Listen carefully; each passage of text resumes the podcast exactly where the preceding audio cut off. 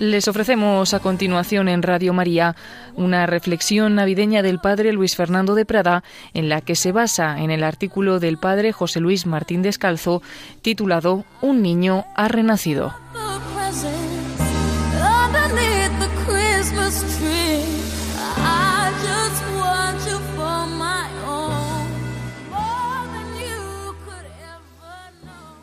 Frecuentemente nos encontramos con personas que a veces piensan que por intentar seguir al Señor, por cumplir sus mandamientos, nos tienen que ir las cosas humanamente hablando bien. Personas que se escandalizan cuando llega la cruz, pero yo qué le echo a Dios si yo siempre he cumplido, ¿por qué? ¿Por qué me ha mandado esta cruz? El escándalo de la cruz. Y este desconcierto puede ser especialmente fuerte en momentos como la Navidad, en plena Nochebuena ha ocurrido tal desgracia, tal tragedia, esta persona murió el 24 de diciembre, el 25. A veces tenemos una idea falsamente dulzona de la Navidad. La alegría de la Navidad no es porque humanamente las cosas salgan bien. A Jesús, María y José no le salieron nada bien. Jesús nació en la calle, pronto Herodes quería matar al niño y por eso fijaos que la liturgia de la Navidad Después del 25 de diciembre, al día siguiente, 26, el primer mártir cristiano, San Esteban, el protomártir. El día 28, los niños inocentes. Y es que la clave de la Navidad no es que nos salgan las cosas humanamente bien, sino que nos demos cuenta de que Jesucristo ha querido compartir nuestra vida con sus momentos buenos y malos para transmitirnos su vida divina. Ha querido compartir nuestra vida humana sus alegrías, sus dolores, el sufrimiento y la muerte, para darnos la vida divina, el acceso a la vida eterna, para darnos el amor, para darnos la capacidad de perdonar. Cristo no ha venido a quitarnos los problemas, sino a hacer que los vivamos con fe, con esperanza, con amor. No ha venido a quitar la cruz, sino a clavarse en ella. No ha venido a quitar la muerte, sino a vencerla con su resurrección, a hacer que no tenga la última palabra el mal, abrirnos la puerta del cielo. Bueno, pues algo de esto es lo que podemos ver en un artículo impresionante que escribió el sacerdote y periodista fallecido hace ya bastantes años, José Luis Martín Descalzo. Un niño ha renacido. Nos habla de algo ocurrido en una Nochebuena. No sabría yo hasta qué punto fue histórico o no. Tampoco nos importa mucho porque lo que es verdad es que hechos semejantes, dramas, como el que aquí se nos cuenta ocurren, ocurren en la Nochebuena, ocurren en la Navidad, ocurren cuando menos lo esperamos. Por ello, la enseñanza de este artículo es válida sin duda para todos y creo que nos puede ayudar dentro del dramatismo de lo que ahora vamos a escuchar.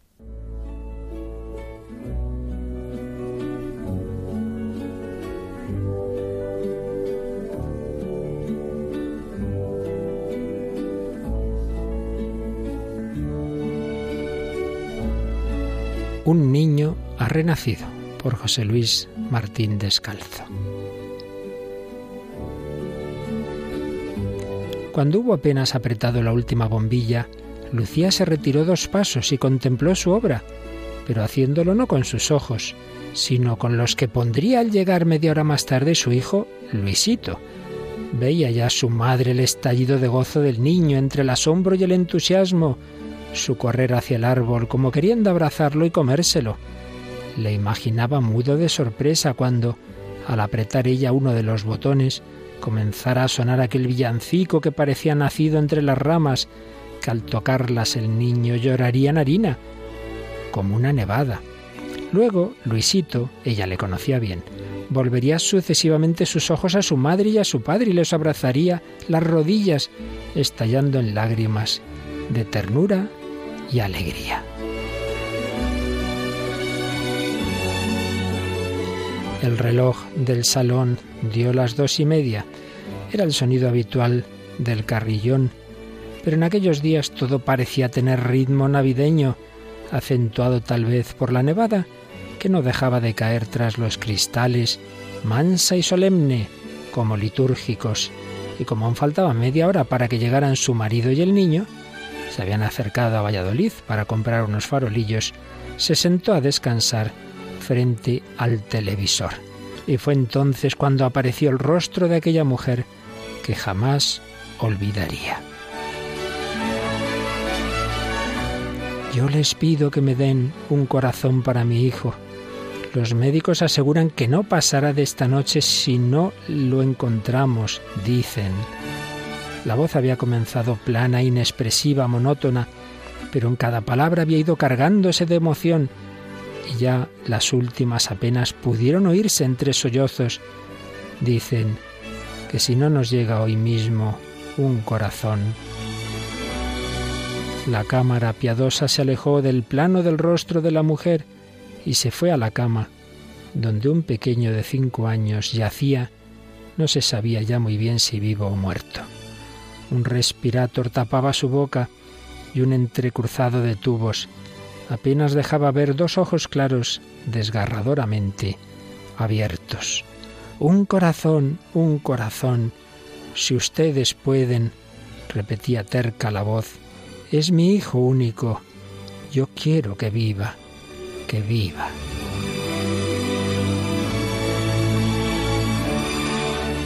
Los sollozos estrangularon la palabra y se fundieron a cientos de kilómetros con los que Lucía, que ya no veía el árbol de Navidad, sino que estaba como magnetizada ante aquel lecho de hospital contemplando a un niño que muy bien podía ser por edad y por el color de sus ojos, su hijo Luisito.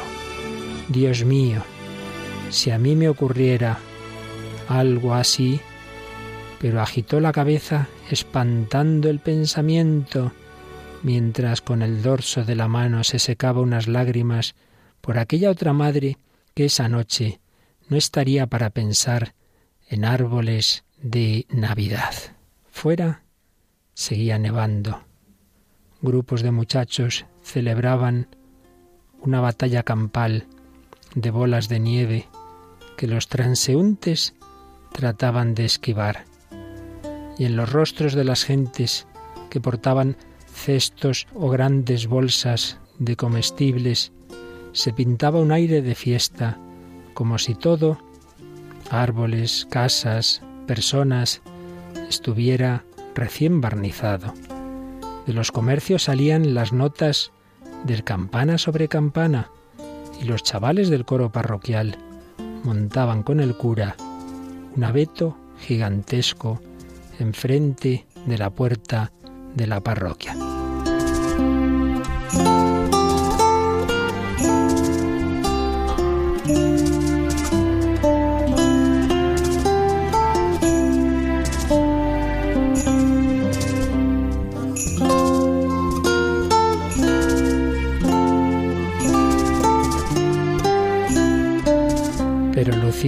no veía ya nada de todo aquello. Era como si su imaginación se hubiera quedado clavada en aquellos dos ojos desmesuradamente abiertos que había entrevisto entre el respirador y los tubos del hospital. A la misma hora en que Dios naciera, pensaba, se cerrarían para siempre aquellos dos ojos. Esta noche se dijo a sí misma, nadie tendría derecho a decir en las iglesias eso de un niño nos ha nacido y se dio cuenta de que ya no podía ni llorar porque aquello le estaba desecando el alma. En ese momento sonó el teléfono. ¿Lo había presentido? Corrió a casa de su cuñado y con gritos inconexos le pidió que la llevase a Valladolid, al hospital provincial en el que desde hacía media hora agonizaba su hijo y estaba muy grave su marido, arrastrado el coche en el que regresaban a casa por un camión a la altura de Tudela de Duero. Ahora no sentía nada. El corazón se había quedado detenido, como congelado. Miraba hacia adelante como una estatua de piedra, sueltos al aire los cabellos, con los que el viento gélido que entraba por la ventanilla jugaba como si quisiera arrancárselos. Ni ideas, ni sentimientos, nada, solo la tosca idea de la muerte, como un muro que no te permite mirar un centímetro más allá. De cuando en cuando cruzaban por su imaginación dos ojos de niño, pero no lograba adivinar si eran los entrevistos un segundo en la televisión o los que se intentaba imaginar en el lecho agonizante de Luisito.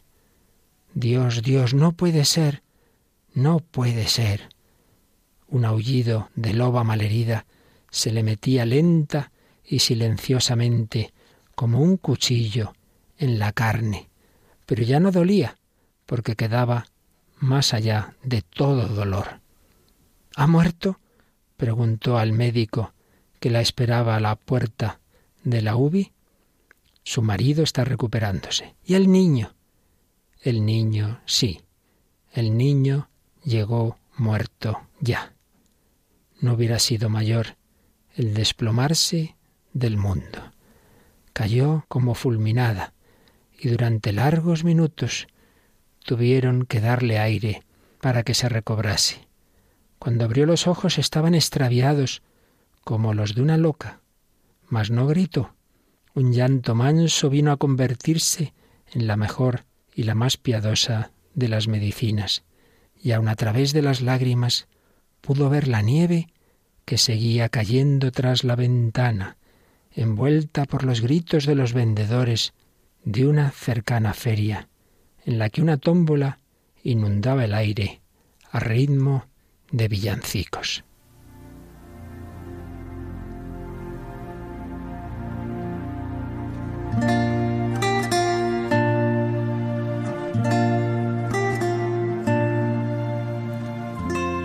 Entonces, sin pensarlo, como si viniera o saliera de otro mundo, Lucía levantó los ojos al doctor que trataba de consolarla y le dijo, ¿Y el corazón?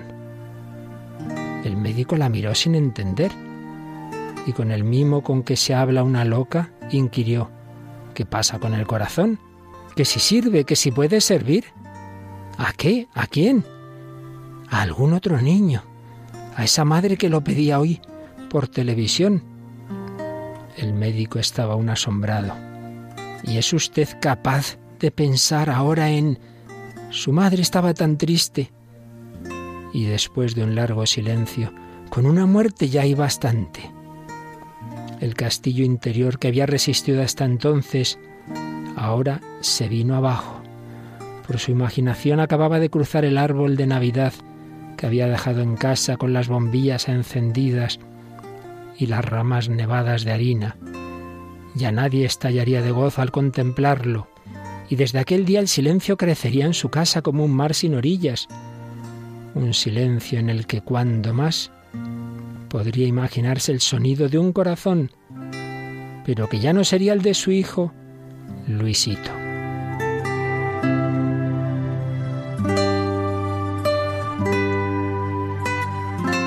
Porque el corazón de su pequeño corría ya hacia Madrid en una caja de acero y en cada kilómetro que avanzaba hacía latir más deprisa el corazón de aquella otra madre que Lucía ni conocía, pero en el que ella acababa de replantar la esperanza.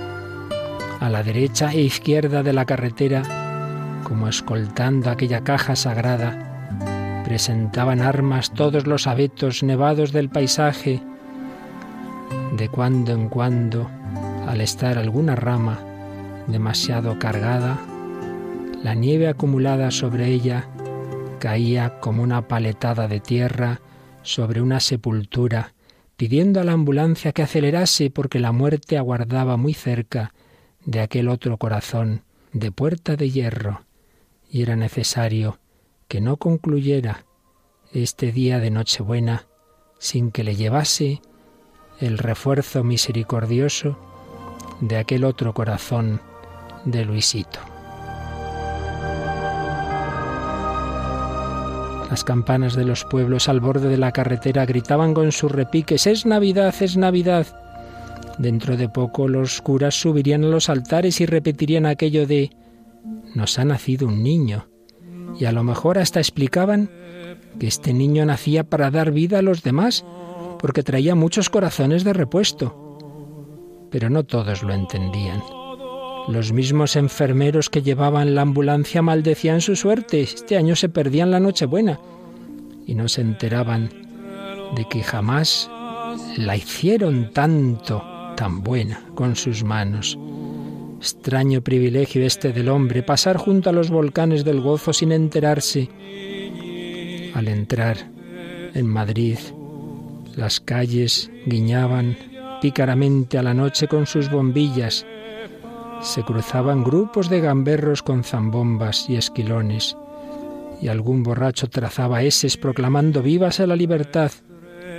Muchos se apretujaban en los autobuses tras sus últimas compras, y cuando la ambulancia se detuvo ante Puerta de Hierro, en el cielo sonaron las doce en punto de la Nochebuena.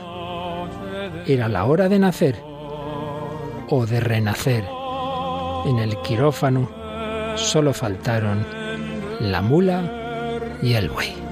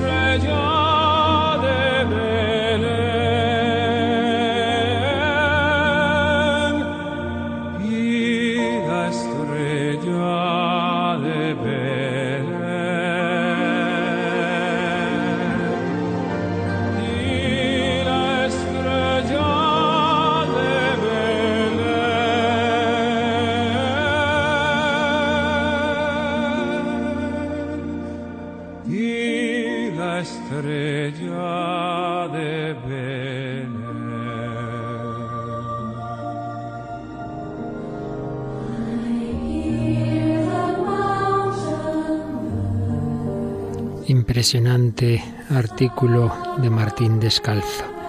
Sea lo que fuera, de la realidad de lo que ahí nos contaba, está claro que también en Navidad podemos sufrir mucho como Lucía había perdido a su hijo.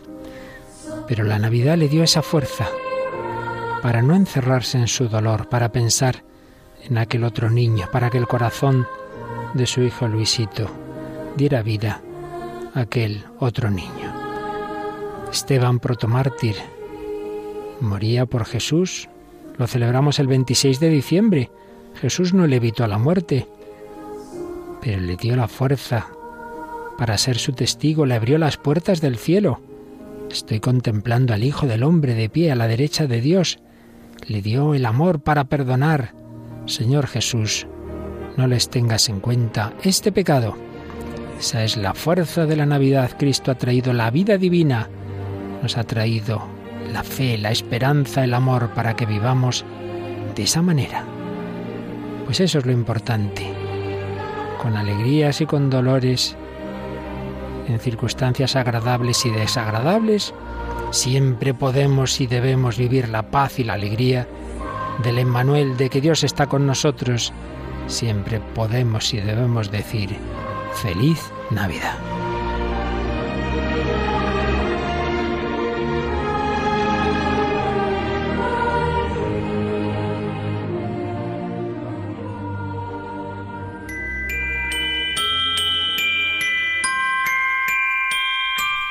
Finaliza esta reflexión navideña del padre Luis Fernando de Prada, en la que se ha basado en el artículo del padre José Luis Martín Descalzo titulado Un niño ha renacido.